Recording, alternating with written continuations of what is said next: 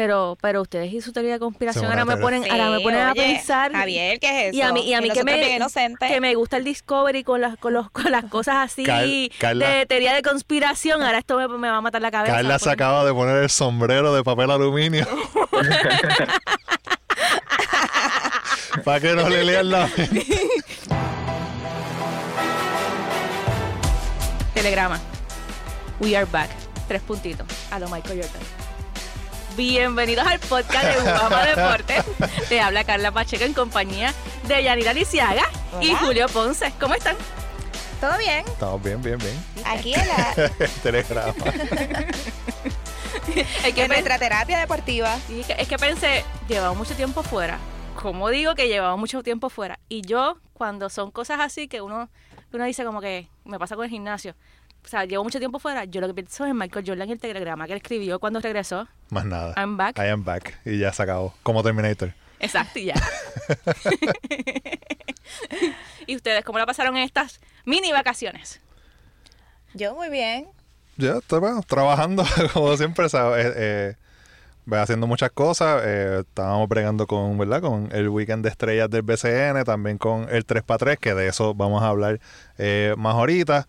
Eh, inaugurando Instagram de Guapa Deportes. Guapa Deportes. Así que si usted tiene Instagram, ¿verdad? Que pues, yo creo que casi todo el mundo tiene, pues nos puede seguir en arroba guapadeportes y ahí pues, comentar en todas las noticias que estamos eh, eh, que, que publicamos, en las fotos y también nos puede mandar sus preguntas, sus mensajes por el DM. También puede mandarlo, en- si nos manda mensaje de voz, va a salir aquí.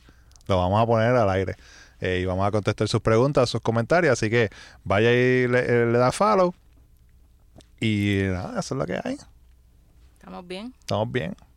Estamos bien. Hablando, vamos a hablar hoy de baloncesto solamente. Es que mi papá se va a sentir tan orgulloso de este podcast. Porque estás está, estás yendo fuera de, Me- de me tu- estoy de tu saliendo- área de me estoy expertise. saliendo de, de la cajita. del diamante. Nada, para este podcast tenemos, tenemos eh, a Oscar, a Oscar Rutter, que va a estar hablando acerca del 3x3, como ya lo dijo, como ya dijo Julio. Tenemos también a Fernando Quiñones hablando sobre el BSN, que está en una etapa súper chévere, competitivamente hablando. Y también vamos a hablar de NBA con Javier Álvarez. A ver, ¿cómo, ¿cómo nos fue en esas predicciones? ¿Quién se guayó? ¿Quién se guayó? ¿Quién tiene buena memoria y quién dejó la libreta en la casa? no me acuerdo. Mira, pero ¿y a quién tú ibas? No me acuerdo tampoco. No sé. No sé. Así que, sin más preámbulo, eh, sin mucha espera, empe- vamos a pasar entonces con, con Oscar a hablar de ese 3x3 que vamos para el Mundial. Vamos para el mundial. Es una canción bien vieja. Nos encontramos con Oscar Ruti- Rutiner. eh, él es el director del programa 3x3 de la Federación de Baloncesto de Puerto Rico. ¿Cómo estás, este, eh, eh, Oscar? Todo muy bien, gracias a Dios,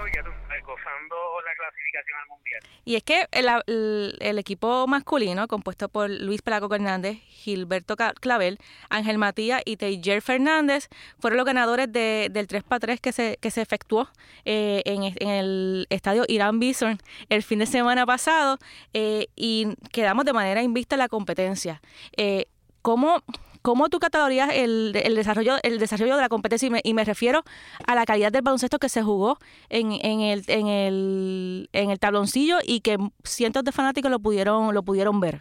Yo entiendo que a nivel competitivo competitivo nos fue muy bien, tanto masculino verdad como femenino, aunque en femenino no, no clasificamos al Mundial, pero sí te puedo decir que las muchachas pues dieron el máximo, se midieron contra lo mejor del mundo, equipos como Australia, Nueva Zelanda, España, o sea, estamos hablando de un talento mundial, esto y como es la primera vez que competimos en femenino a ese nivel, esto nos dio una idea, ¿verdad?, de dónde estamos. Y a nivel de talento, pues estamos bien, donde estamos un poquito ¿verdad? atrás en lo que es físico, que es estatura y peso, pues las jugadoras de los otros países nos llevaban mucho en eso, ¿verdad? En estatura y peso. Y ahí fue que estuvo la diferencia, ¿verdad? Y, y hacia eso nosotros vamos a trabajar, ¿verdad? Cuando estemos haciendo las próximas convocatorias, haciendo nuestros torneos de elegibilidad, ¿verdad? Porque para jugar 3x3 eh, tienen que ser elegibles las jugadoras, elegible es que no cualquiera cualquier jugadora puede estar en el equipo nacional, tiene que primero jugar unos torneos a nivel de grassroots, ¿verdad? Unos torneos nacionales de 3x3 para empezar a hacer ranking y hacerse elegible. En el lado masculino, pues ustedes vieron el dominio que, que tuvimos, ¿verdad? Dominamos la competencia, eh, también había equipos de buen nivel y eso era lo que yo esperaba en la rama masculina. Yo entiendo que nosotros el nivel de nosotros es top 8 en el mundo a nivel masculino y eso lo vamos a ver en el mundial. Estoy loco que llegue esa fecha, ¿verdad? Para para para que nos probemos en ese nivel. y que a nivel del espectáculo, ¿verdad? Del show, desde el montaje del evento, estoy más que satisfecho, ¿verdad? Eh, guapa, eh, Paco está bien contento, los auspiciadores están bien entusiasmados y no fueron cientos, fueron miles de personas, ¿verdad? Los que nos siguieron a través de los dos días pues fueron dos días completos, empezando más o menos a mediodía y terminando de noche.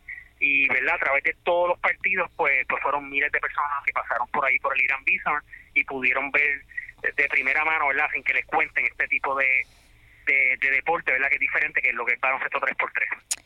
Oscar Yanira Lisiaga por aquí, este, saludos eh, y felicidades por esa clasificación en los varones y por esa gran demostración en las féminas. Oscar, ¿qué ajustes vas a hacer ahora de cara al Mundial con el equipo masculino? Si te vas con los mismos, si vas a convocar más jugadores o, o qué están ustedes pensando hacer? No, mira, a nivel masculino, te digo, los jugadores que tenemos son los jugadores que son. Son los que son. Pues, cambio que básicamente tenemos que ver cómo Will Martínez sana de su, de su lesión en los ligamentos de, la clavícula y el hombro, que se lastimó hace ya como tres semanas, un mes, y le, habían pedido un par de meses de descanso. No sé cómo, Hay que llevarlo día a día. Si él no va, pues entonces iría Jader Fernández con nosotros. Nosotros no podemos añadir jugadores, por decir, si José Juan Barea ahora dice que quiere jugar, él no puede jugar. Ah, qué interesante. Si José Guitián dice que quiere jugar, no puede jugar. Hay unos jugadores que son elegibles en 3x3 y esos son, por decirte, Jared Ruiz es elegible, Carlos Emory es elegible, Owen Pérez es elegible, Jorge Mato, Jonathan García. Son ciertos jugadores que tienen cierto ranking en 3x3 en los últimos años. Eso puede ser convocado. ¿Me sigue? que no, no como que podamos llamar al que sea, porque no es así. Y que, y que o sea, estamos hablando de que si Witian o un José Juan Barea quieren jugar, no pueden hacerlo, ¿qué es lo, sabe? Porque hay que estar rankeado, eh, ¿qué es lo que, si, si, si, le, si le da con hacerlo, ¿quién, qué, es lo que tienen que hacer para jugarlo? Tienen que empezar a jugando, como por ejemplo, este fin de semana jugamos el Puerto Rico Open, que fue allí mismo en la cancha del lado del, del, premundial, en el Irán Bison, y ahí jugó Click Durán, ahí jugaron jugadores, ¿verdad?, que no están en el PCN, pero que han jugado BCN anteriormente. Fue una liga dura. De hecho, vinieron jugadores desde Estados Unidos, de, de que eran de, la universidad, de NCAA, y jugaron, jugó Steven Miró. Esos son los torneos que tú tienes que empezar jugando. De ahí tú clasificas a Challengers, ¿verdad? FIBA Challengers, que ya son eventos internacionales. Y de ahí tú clasificas al World Tour. ¿Ves? Que ese es el camino que tienen que seguir. Cuando nosotros convoquemos, ¿verdad? La federación o cualquier otro promotor independiente que, que anuncie que hay un torneo 3x3, tienen que empezar a jugar ahí para que empiecen a hacer ranking.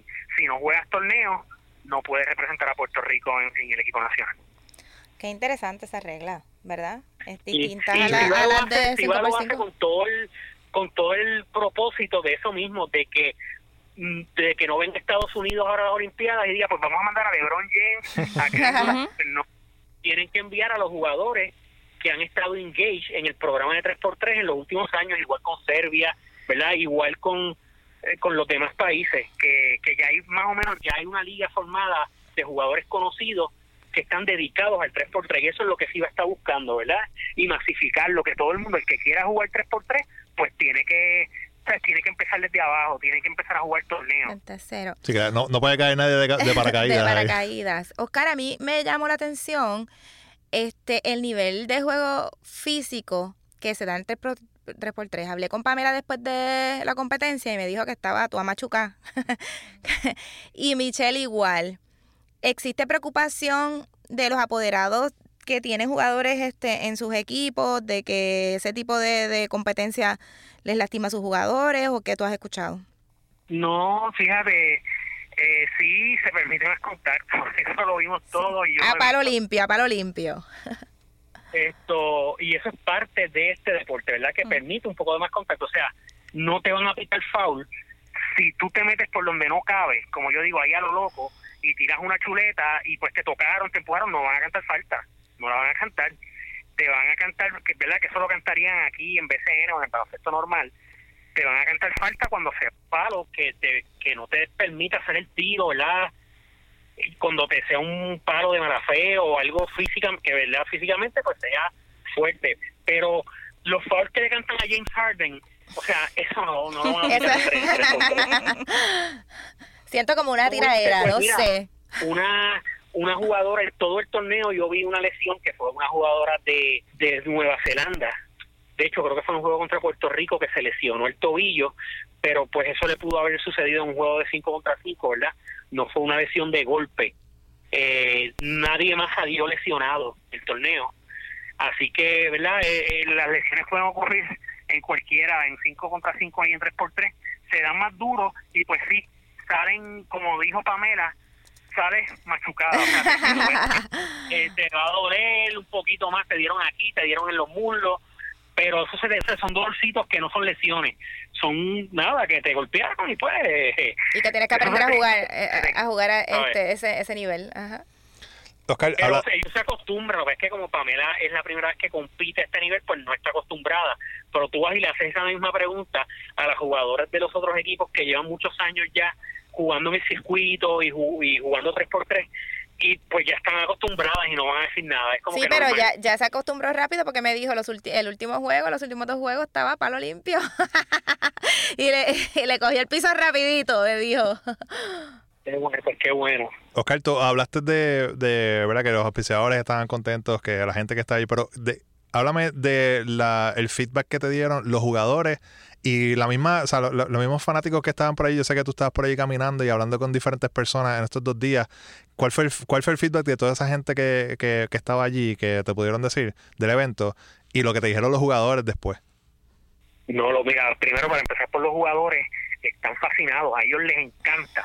Les encanta, ¿por qué? Porque eh, tienen muchos juegos, o sea, tienen no están no es como cuando están en el BCN que Ángel Matías está sentado en el banco Hmm. y son dos jugadores y a lo mejor juega cinco minutos en ese juego y de los cinco minutos no le no le llevaron la bola hizo un tiro ¿entiendes? Sí, aquí cuatro solamente y los cuatro juegan y juegan mucho y todos tienen que tirar todos tienen que hacer cosas a mí a veces me, me, me da risa cuando los apoderados se, se, se preocupan y yo digo mira para que sepan la mejoría de Gilberto Clavel y de Pelacoco Hernández para los equipos de Aguada y Quebradilla viene de todo el 3x3 que han estado jugando últimamente desde el 2016 porque el 3x3 los obliga a hacer cosas Mm. que ellos actualmente no les piden en los equipos del BCN, ¿verdad? Porque se juega diferente y ellos tienen otro rol. Y cada punto cuenta y es como exacto, más dinámico. En, en el, en el 3x3 mejoran Mejor. sus habilidades individuales,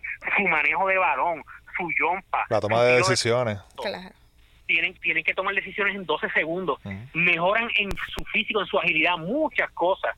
Y entonces esas son las cositas que la gente, ¿verdad? A veces por ignorancia no saben. Pero nosotros pues que estamos envueltos en esto sabemos. Los, los jugadores están encantados, a ellos les encanta, ellos quieren ir al Mundial. Ellos saben, eh, ¿verdad? La oportunidad que, que tenemos de llegar a unos Juegos Olímpicos, ¿verdad? Que es bien real. Yo te digo, nosotros, ya yo vi los, brackets donde quedamos, el pool donde quedamos en el Mundial, y entiendo que debemos quedar primeros en ese pool. O sea, que vamos a cruzar contra el segundo de otro pool, que ya vi cuál es, y si todo sale como se espera, debemos estar en los últimos cuatro luchando medallas. ¿Entiendes? Entonces de ahí vamos al preolímpico, que lo que te quiero decir es que ellos están bien conscientes de, de la oportunidad que tienen, les gusta jugar este deporte, es bien emocionante, es bien movido, es bien dinámico, no es aburrido. Y esos jugadores que tenemos ahí, tú sabes que son jugadores fogosos, que les gusta eso. Eh, ¿Verdad? Así que de parte de los jugadores, esto que los conozco bien, te puedo decir que están todos bien engaged y bien emocionados. Y de parte de la fanaticada era, era bien interesante ver gente que había visto el 3x3, los comentarios que hacían, porque no es lo mismo, ah, cuando te hablan, ah, sí, el 3 para 3 ese, como dice la gente, que piensan que es un carnaval de barrio y que... Entonces cuando estaban allí y lo veían de primera mano y como eso es un setting El íntimo. setting, el el, setting, el claro. estadio de 3x3 es como que pequeñito y se crea esa, esa, tú sientes que eres parte de la acción, los fanáticos, tú ves esa agresividad, ese, ese, esa rapidez con que se crean las jugadas, esa, di- ese dinamismo, la gente decía, wow, esto está brutal, tú sabes, como que te mantiene ahí, se acaba un juego y viene otro y todos son emocionantes, uno tras otro, no te tienes que, que chupar un juego de dos horas, como yo digo. Claro. Eso es, es bien comercial y a la gente le gustó muchísimo.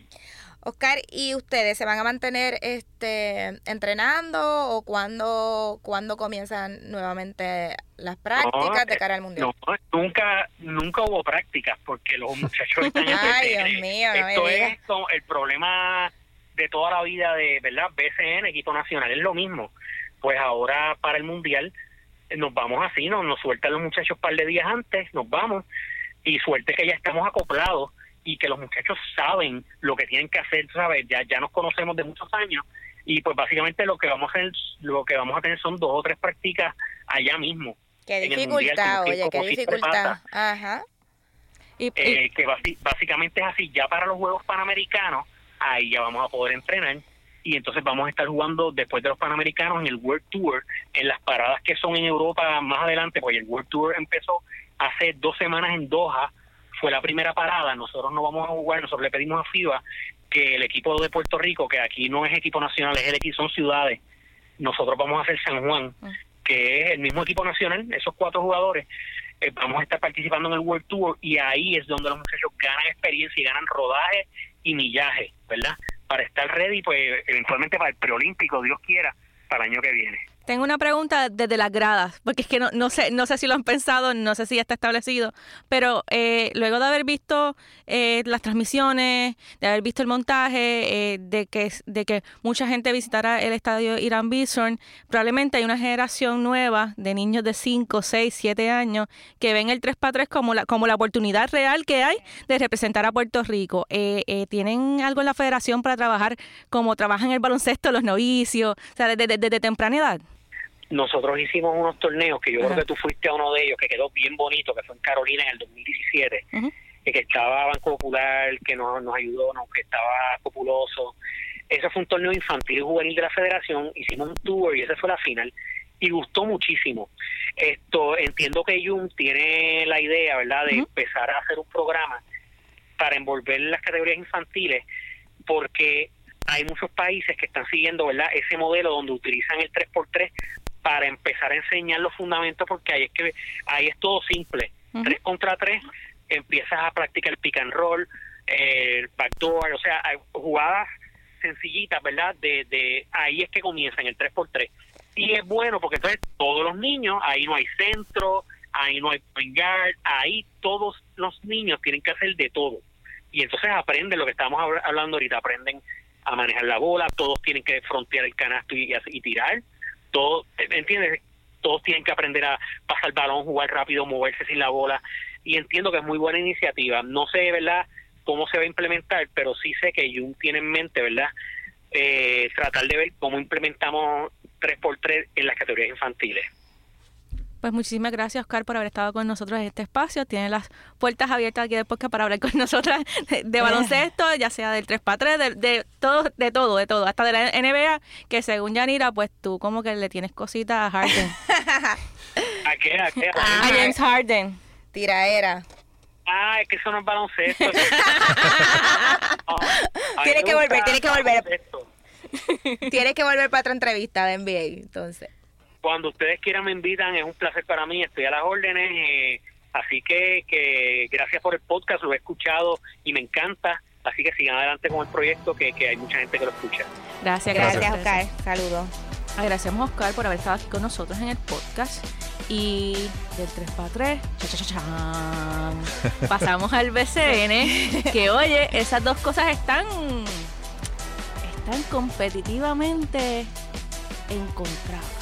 Sí, mo. Así que vámonos con Fernando Quiñones. Nos encontramos con Fernando Quiñones, presidente del Baloncesto Superior Nacional. Eh, bienvenido al podcast, Fernando. No, buenas noches y muchas gracias por la invitación. El BCN eh, es que está como, vamos a ponerlo así como en la lucha libre dicen que uno no, que nada es lo que parece, eh, todo, todo esto, o sea, y es que las posiciones en el BCN a este, en este, en esta, en esta altura de temporada, los equipos están bien pegados en esas primeras posiciones. Cuando, cuando tú visualizaste cómo iba a ser la competencia en este torneo eh, a principios de año, eh, ¿pensabas que se iba a dar el torneo de la forma en que se ha dado tan y tan y tan, que los equipos están bien pegados uno de otros? Mira, yo pensaba que sí que iba a ser competitivo porque así no una tendencia en los últimos años, pero eso no deja de, darnos sorpresas de todos modos porque pensábamos que iba a ser competitivo, pero nunca pensamos, por ejemplo, que un equipo como Arecibo iba a tener una rota de seis derrotas corridas. Eh, yo creo que nadie vio venir eh, que el equipo de Fajardo no solamente fuera competitivo para poder clasificar, sino que fuera competitivo para estar en las primeras posiciones eh, de la liga y que fuera a ser un equipo que estuviera anotando eh, alrededor de 100 puntos por, por juego, que ha sido una de las notas, yo creo que verdad más, más positiva, aparte de un poco sorprendente. Pero la realidad es que la tendencia en los últimos años es que los torneos de nosotros son bien competitivos, los equipos están bastante cerca, hay mucho talento, así que bien complacido con, con ese aspecto. Fernando, Yanira Lisiaga por acá, saludos. Bienvenido al podcast. Saludos, Yanira. Gracias, gracias. Sí, mira, Fernando, este, estuvimos con Oscar Urrutunier hace unos instantes y nos habló sobre la preparación del equipo 3x3 de cara al Mundial. Te pregunto, cada vez que en un equipo clasifica un Mundial o hay competencias internacionales, yo sé que pues el BCN sufre tal vez este directamente los estragos de eso. ¿Qué piensa hacer el BCN y cómo ustedes van a enfocar esa situación del 3x3 este de camino al mundial? Pues mira, yo tuve que hacer una reunión extraordinaria para el lunes para atender este asunto. Eh, nosotros hemos sido cooperadores número uno del programa 3x3. Inclusive organizamos el primer torneo eh, profesional que se hizo en Puerto Rico, el BCN Next, el año pasado que no solamente tuvo jugadores de BCN, sino que ayudó a que Puerto Rico subiera un montón de escalafones en el ranking mundial. Pero sí te puedo decir que nosotros nuestro itinerario de este año lo hicimos en base al itinerario de los compromisos internacionales de baloncesto 5x5. Y esto es un golpe bien duro. Y tiene que llegar el momento ya que el programa 3x3 tiene que desarrollar sus propios jugadores y tiene que haber jugadores que se dediquen a jugar 3x3 y otros 5x5. Porque es imposible que los jugadores puedan cumplir con todos los compromisos y que en Puerto Rico pueda haber un torneo de BCN que no conflige con el 5x5 y con el 3x3 sobre todo porque si Puerto Rico quiere tener algún tipo de éxito a nivel internacional en 3x3, no solamente los compromisos de selecciones nacionales como son mundiales y mundial, estamos hablando que los World Tour y los Challenger y todo eso, los jugadores tienen que participar ahí para coger ranking y eso todo el año. Eso empieza en abril y acaba en septiembre, octubre, distintos fines de semana. Así que no sé cómo vamos a resolver esto, vamos a buscar las soluciones, eh, vamos a sentarnos con todos los apoderados a ver qué podemos hacer pero esto se tiene que acabar. O sea, el 3x3 no puede seguir interrumpiendo el, torneo de BCN porque van a matar el baloncesto de Puerto Rico. O sea que, digo, estoy tratando de interpretar las palabras de ustedes. Hay, hay, es, eh, es, cierto lo que lo que se, se, ha, hablado acerca de que hay cierta resistencia. Eh, usted convoca a la, a la, reunión para el próximo lunes, pero uno sabe en qué aguas uno está nadando antes de convocar la reunión. En el caso, en el caso de del BCN, todos los apoderados están en la misma página que usted. Bueno, lo que pasa es que, como te digo, nosotros siempre estamos dispuestos a cooperar con los programas nacionales y con todo. Pero obviamente hay resistencia porque estamos hablando de que los cuatro jugadores que, que estuvieron en el equipo de premundial son jugadores importantes en sus equipos de BCN y yo les pedí la fecha en que ellos se van a ir y son 10 días. 10 días. 10 días que tienen con la con la segunda semana de la serie de cuartos de final. Nosotros tenemos nueve equipos jugando, así que ocho van a clasificar a cuartos de final. Así que, y estos jugadores todos son de equipos distintos. Así que lo más que pudiera estar eliminado ya es uno de ellos de los cuatro. Quiere decir que por lo menos tres de esos jugadores se le está pidiendo a los equipos que jueguen los juegos que definen la serie de cuartos de final, o sea, probablemente los juegos del 3 al 7, sin ellos. Y, que si y que si clasificaran, empiecen la serie semifinal sin ellos, eso es bien injusto. Y hay que entender que nosotros hicimos nuestro itinerario para que fuera después que pasara la ventana de febrero, donde jugamos contra Argentina y Uruguay y Puerto Rico clasificó entonces para el Mundial de China de este año y antes de los Panamericanos y del Mundial de Baloncesto 5 por 5 pero es imposible que el BCN se juegue y no conflija con ningún evento de 5 por 5 o de 3 por 3 porque entonces tendríamos que hacer un torneo de cuatro semanas o cinco semanas. Claro, porque también tienes los Juegos Panamericanos, ¿no? Que Sí, nosotros vamos a terminar antes de los Panamericanos. O sea, ese fue nuestro compromiso con la federación y lo cumplimos. Y yo esperaba que ya en este momento eh, la comisión de 3x3 tuviera algunos otros jugadores identificados y los fueran eh, metiendo al programa. Porque como te digo, si no, eventualmente estos jugadores que juegan ahora van a tener que decidir o me voy a jugar 3x3 todo el tiempo que es algo que algunos de ellos pudieran hacer, porque estos jugadores estuvieran jugando en el World Tour, yo no te estoy hablando de todo, pero por lo menos un equipo de Puerto Rico podría estar jugando todo el año en el World Tour y ganarían equivalente a lo que ganan en Puerto Rico con la posibilidad inclusive de ganar más eh, de lo que ganan en BCN. Eh, así que eso pudiera pasar y también pues tiene que haber un programa de desarrollo donde haya jugadores que se desarrollen como jugadores especializados en 3x3 porque no puede ser que cada vez que hace falta algo, se le pida al BCN siempre. Y te digo, nosotros eh, siempre somos los que salimos afectados. El año pasado paramos el torneo tres veces, dos de ellas no estaban en agenda. Mm. Eh, y este año vamos a ver qué va a pasar, pero imagínate un quebradilla sin un Pelacoco Hernández, un, eh, Aguada sin un Gilberto Clavel.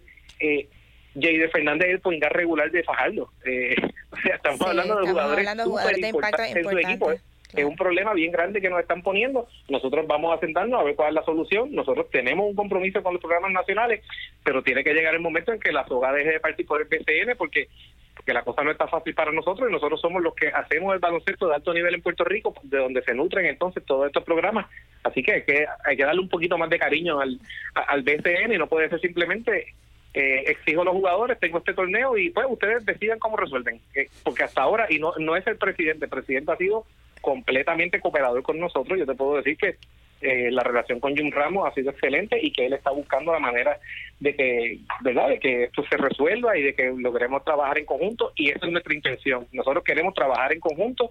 Aquí nosotros no estamos molestos, pero pero estamos pero tenemos un problema que que todo siempre parte por la parte de nosotros por nosotros. Claro, claro. Y, hay que buscar una solución y no siempre puede ser BCN al sacrificio. Fernando, y el, el lunes entonces se reunirán y determinarán este qué va a pasar con, con esto.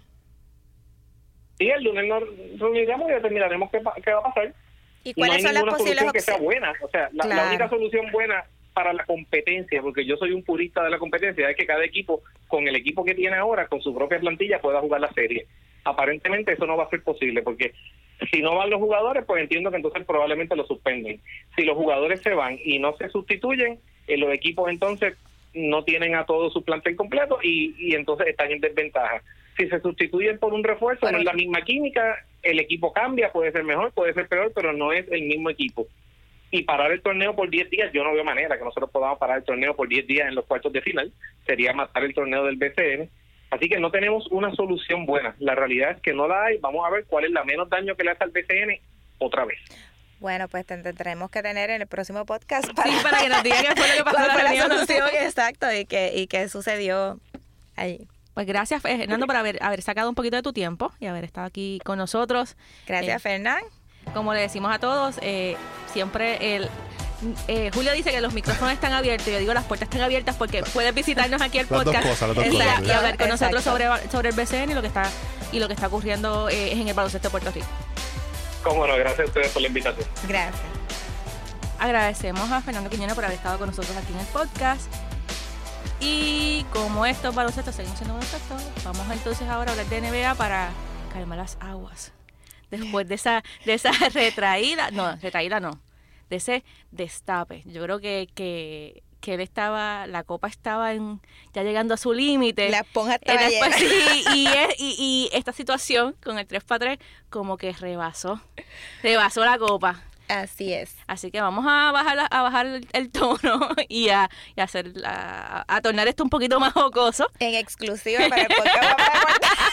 Dios mío, que, que en, en, un momento dado yo dije, wow, ¿Qué está pasando? Sí. Y mi, mi bombillita periodística dijo, hay carne aquí, hay carne, como, como Tato, hay carne aquí. Va.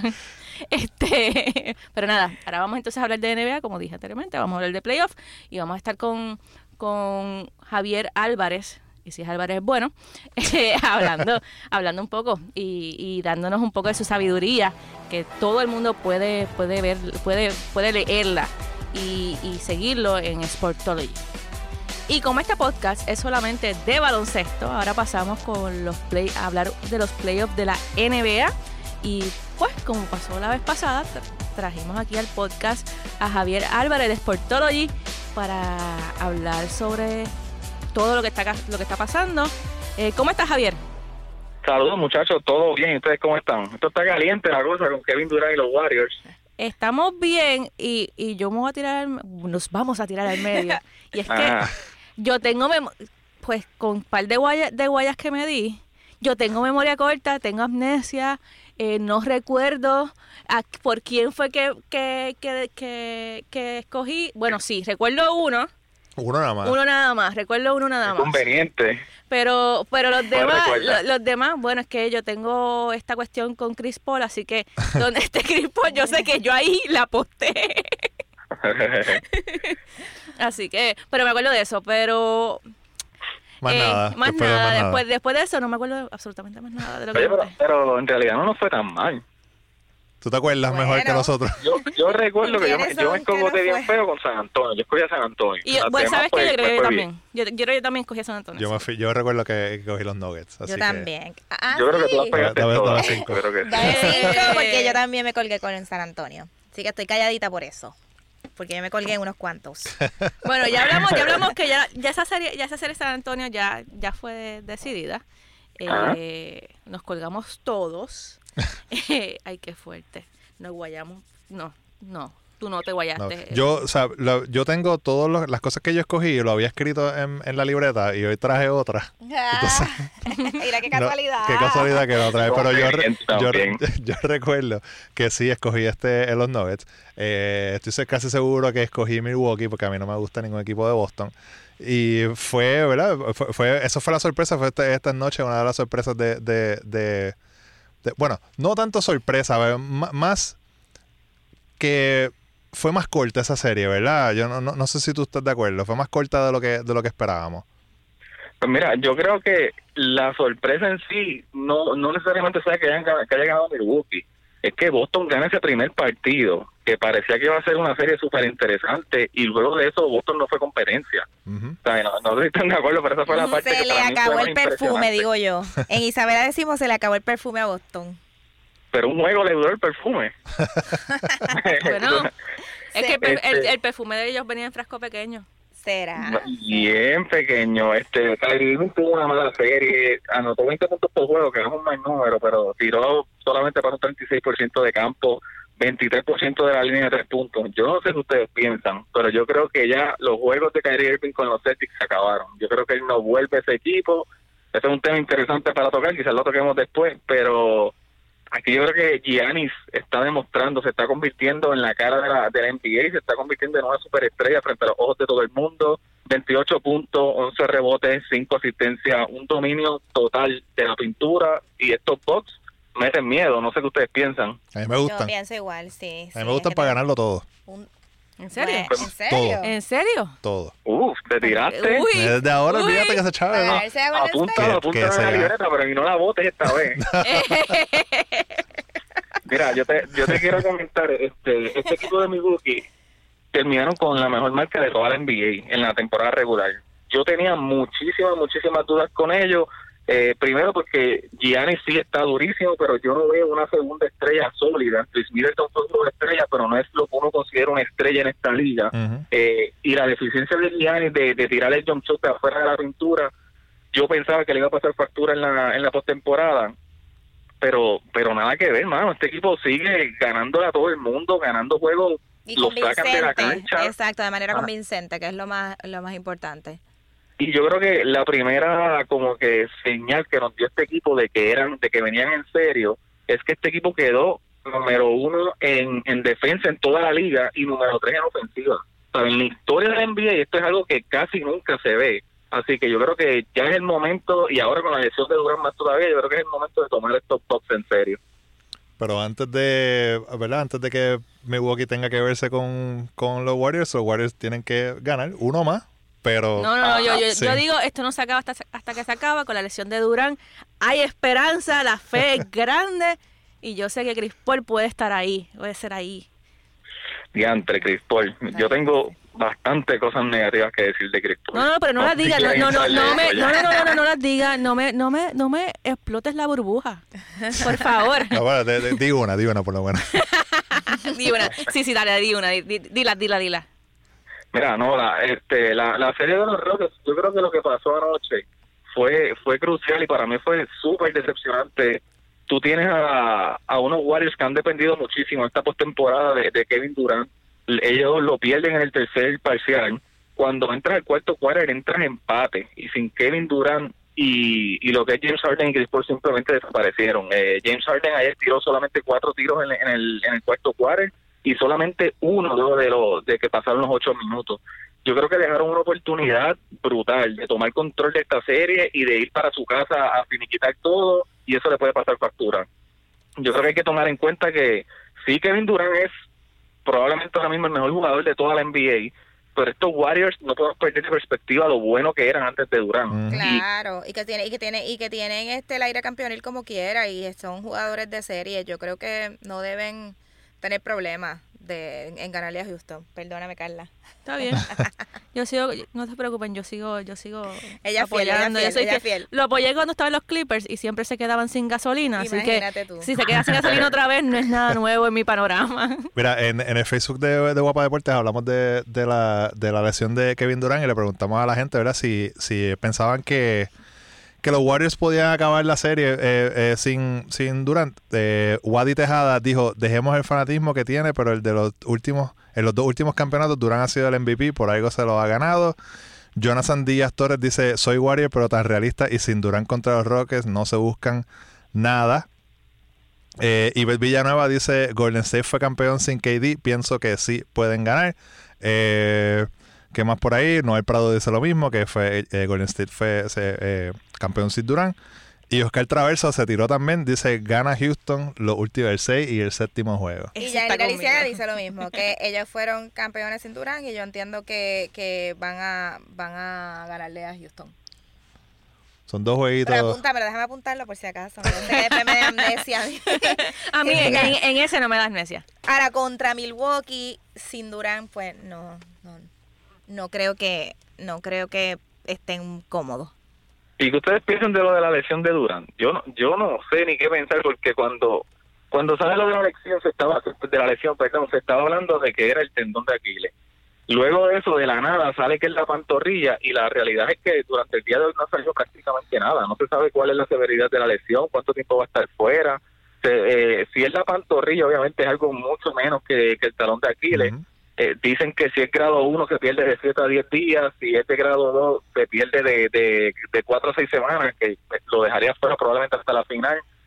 ¿Qué, qué, qué ustedes creen de toda esta incertidumbre de lo que está pasando con él? Porque normalmente tú lo haces con Emaray al otro Tú tienes, día, tú tienes, lo ¿qué, que qué tú, qué tú estás queriendo? Espérate, hasta que acá me puse. ¿Qué tú estás queriendo decir? Que aquí hay truco. La- que le dio- que le dio- los public le dio- de, de los Warriors están ocultando algo, no sé. Eh, No, Pero es que, eh, tiene razón, ¿sabes? La, la lo lesión fue, inocente. la lesión fue ayer, eh, o sea, a- miércoles, ¿no? ¿Verdad? Eh, estamos grabando Ajá. jueves. La lesión es miércoles. Eh, fue sin contacto, porque fue, tiró una yompa y de repente ahí, ah, me dio un, un calambre. Y después te están diciendo que mañana, es que mañana viernes, es que le van a hacer la, como que, o sea, sí, pasa un día completo Ajá. que estaban como que en esta incert- incertidumbre. Sí dicen que exacto, se podría eh, perder la serie, pero de que de los Warriors pasar a la final de la conferencia, pues podría, podría regresar. Pero no sé, está raro. No, es- ¿verdad? No es la primera vez que, que Pero es que el equipo tiene, to- no sé, de Ay, cogerlo suave, con calma, ¿no? Claro, yo los veo tan duros y tan sólidos y que, que no, no habría por qué forzarlo. No, y, y no sé, a lo mejor a lo mejor entienden que no es tan, tan severo y están dejándole quizás un par de horas, o sea, 24 horas para saber si todavía siente molestia, qué tipo de molestia antes de realizarle la MRI, no sé, es que pero pero ustedes y su teoría de conspiración ahora me ponen Sí, ahora me ponen a pensar Javier, ¿qué es eso? y a mí y a mí que me que me gusta el Discovery con las con, los, con las cosas así Car- Carla- de teoría de conspiración, ahora esto me, me va a matar la cabeza. Carla se acaba de poner el sombrero de papel aluminio. Para que no le lean la mente. Ay, Dios mío. Y hablando entonces de, de, esta, de las otras dos series que faltan, eh, como dije ahora, ho- hoy jueves, pues, los Raptors y los 76ers, los Raptors están arriba, necesitan un juego más para ganar la serie. Y los Nuggets y Trailblazers, igual Denver está a una victoria. Que estos, estos, estos eh, Portland, ¿verdad? Que, que sorprendió con esa, con, con esa, al, al pasar a esta, a esta ronda. Estas dos series también se están poniendo larguitas y pueden llegar a siete juegos. Sí, este, el juego hoy es en Portland. El, estamos hablando de los, de los versus Portland. El juego hoy es en Portland. Eh, lo, aquí lo curioso es que Jokic, eh, Nikola Jokic y, y Jamal Murray son las constantes de Denver. Pero de la nada ha salido por Millsap y está dominando la serie. Está Ujú. este, promediando 19 puntos y 10 rebotes y prácticamente es la diferencia. Eh, aparte de eso, han logrado controlar de cierta manera a Damian Lillard, que está metiendo 26 puntos por juego, pero no está haciendo lo que le hizo a Westbrook y al Thunder, que yo creo que eso también está haciendo una, una diferencia. Yo siento que hoy Portland de alguna manera se va a robar ese juego en casa y esto se va a hacer de juego, pero yo creo que los Nuggets terminan ganando en su casa. ¿Ustedes Sí, lo yo mismo? pienso lo mismo. Y yo creo que que, sí- que en la serie de OKC y Portland, sí, yo me guayé. Ahora me Sí, estoy acordando. Pero está, pienso igual que tú, que, que debe empatar la serie y ir a siete juegos. Está, es un baloncesto bien lindo de ver. Yo sigo Me gusta Portland. Sí. Yo Sí, creo que sí. La, la primera serie lo, lo iba por, por Esteban Pagan y yo sigo con Portland. Que, que viva los de abajo.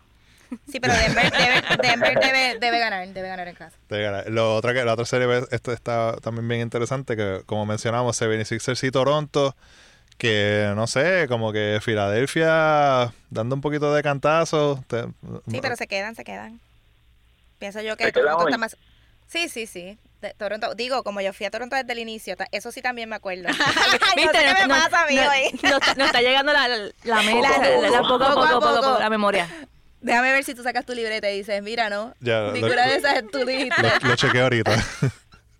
Esa libreta se, per- se perdió muy adecuadamente, es que hay que investigar, porque parece que alguien la desapareció, que no quería que eso saliera. No, Mira, no, no, esta, esta serie de los Raptors y Caesars, yo no sé cómo ustedes lo ven, pero lo de Joel Embiid eh, es algo impresionante. Fuera de este mundo. este señor ha tenido como tres virus en menos de dos semanas, la rodilla lesionada, Sí, sí. y la realidad es que Filadelfia corre como corra Joel Embiid. Kawhi Leonard está imparable y con un Embiid que solamente lo que está promediando son 17 puntos y 8 rebotes por juego, Filadelfia no tiene nada que buscar. Ya, lo dijo todo. ¿Qué, el más, puedo, añadir al resumen? No le puedo añadir nada, ni más nada que buscar, no sé ustedes, pero Nada Bueno. más que buscar. Pues vamos entonces a estar pendientes ¿verdad? A, lo, a lo que va a estar pasando en esta serie. Javier, gracias nuevamente. Tú sabes que aquí siempre eh, los micrófonos están abiertos, por no decir las puertas. ¿verdad? los micrófonos No, siempre están pero- abiertos para hablar de NBA y de lo que sea, mano. No, gracias a ustedes, gracias a ustedes por el ratito.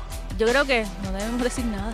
¿Verdad, Yaco? Ya con esto, ya, ya me voy. intenso. Me voy, me voy. O sea, es como que me siento, me, me- me siento regañada por el señor como si comisionado y no fue conmigo la cosa. Un momento ahora es como que quitarnos los headphones y es como que Espero que haya Ok, sido. próxima pregunta, ¿quién va? No Silencio. sabemos, no sabemos quién va. nada, si usted llegó a, a- todavía nos está escuchando, le damos las gracias. Eh, y nada, nosotros eh, volvemos entonces la semana que viene, ¿verdad? Podemos Claro, volver la semana que sí, viene. Ok, Podemos so- volver la semana que viene. no, no- no- no hay cambio de planes. No, no, no, no, no, no, no, no, hay no, cambio no. de planes. Nos escuchamos en la próxima. Ya estamos, ya estamos aquí.